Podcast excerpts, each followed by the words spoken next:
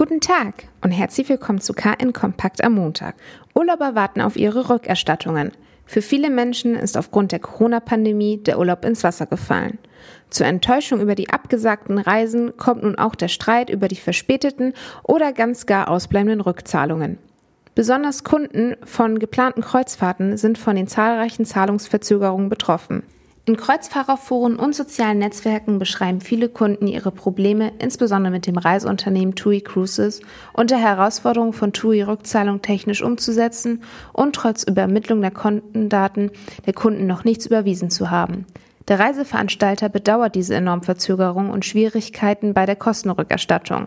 Pressesprecherin Friederike Grönemeyer entschuldigt sich bei den Kunden und verweist auf die Ausnahmesituation und die Vielzahl an Rückmeldungen, die der Kundenservice zurzeit abwickeln muss.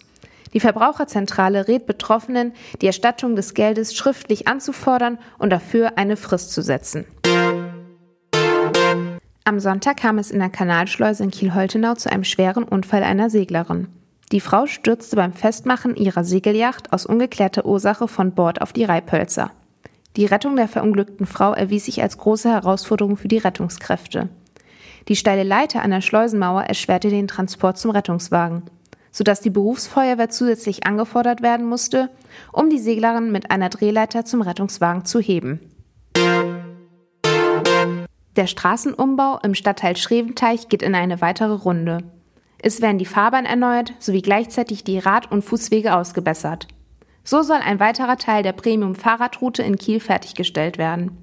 Der Ausbau soll dazu dienen, Radfahrern eine gute Anbindung zur Fahrradschnellstraße Veloroute 10 zu ermöglichen. Um diese Baumaßnahmen wie geplant umzusetzen, muss die Bushaltestelle vor das Max Nachttheater verlegt werden. Diese Änderung muss beim Ortsbeirat abgeklärt werden. Wir wünschen Ihnen einen guten Start in die neue Woche. Weitere Neuigkeiten aus Kiel, Schleswig-Holstein und der Welt finden Sie jederzeit unter kn-online.de.